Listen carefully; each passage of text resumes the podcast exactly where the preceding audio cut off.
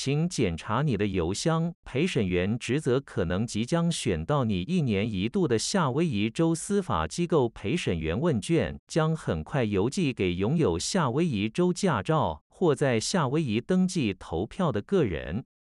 从八月二日开始，大约有二十三万五千份陪审员问卷将邮寄给欧胡岛的八万五千名居民、茂伊岛的五万五千名居民、夏威夷大岛的七万名居民和可爱岛的两万五千名居民。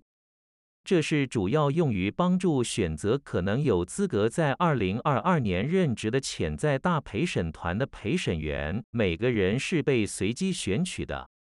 夏威夷州卫生部已批准司法机构的健康与安全计划，已在整个疫情期间进行电话会议后，恢复陪审团的选择以及陪审团的审判职责。新学年开始前一周，学校新的 COVID-19 指南，夏威夷卫生部都周一发布了针对学校的最新 COVID-19 指南，其中包括核心基本策略和多种缓解策略。现在距离学校恢复面对面教育还有一周的时间。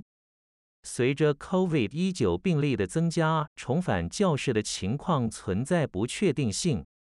周一七点二六号，夏威夷报告了一百六十三例冠状病毒病例，使全州的总数达到四万零八百二十二例。州里现在接种疫苗的居民占了百分之五十九点八。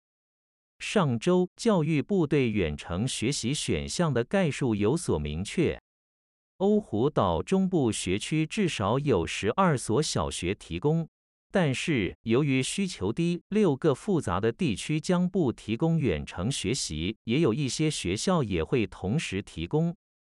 以下是都针对学校的 COVID-19 指南的变更摘要：一、增加的部分促进 COVID-19 疫苗接种作为重点策略，在学校环境中保持身体距离作为额外的缓解策略。星号在可能的情况下，在教室内的学生之间保持至少三英尺的物理距离。星号在可能的情况下，学生和教职员工之间以及未完全接种疫疫苗的教职员工之间保持至少六英尺的物理距离。筛选测试作为额外的缓解策略。隔离和隔离后无需 COVID-19 测试呈阴性或临床医生的说明即可返回学校。二、更新的部分更新了室内和室外设置的面罩指南。星号室内，所有学生和教职员工必须始终正确且一致地佩戴口罩。唯一的例外是吃喝东西时。星号户外。外学生和教职员工在大多数户外环境中不需要戴口罩，应在拥挤的户外环境中或在与他人持续密切接触的活动中佩戴口罩。学校可以选择要求在户外环境中佩戴口罩，以简化在识别出感染 COVID-19 的人时识别接触者的程序。三、删除的部分物理上的障碍。校车上学生人数限制的座位重新开放的门槛和学习模型据知。教师的第一个正式日工作日是七月二十八日星期三，然后仅仅六天后，孩子们将会返回校园。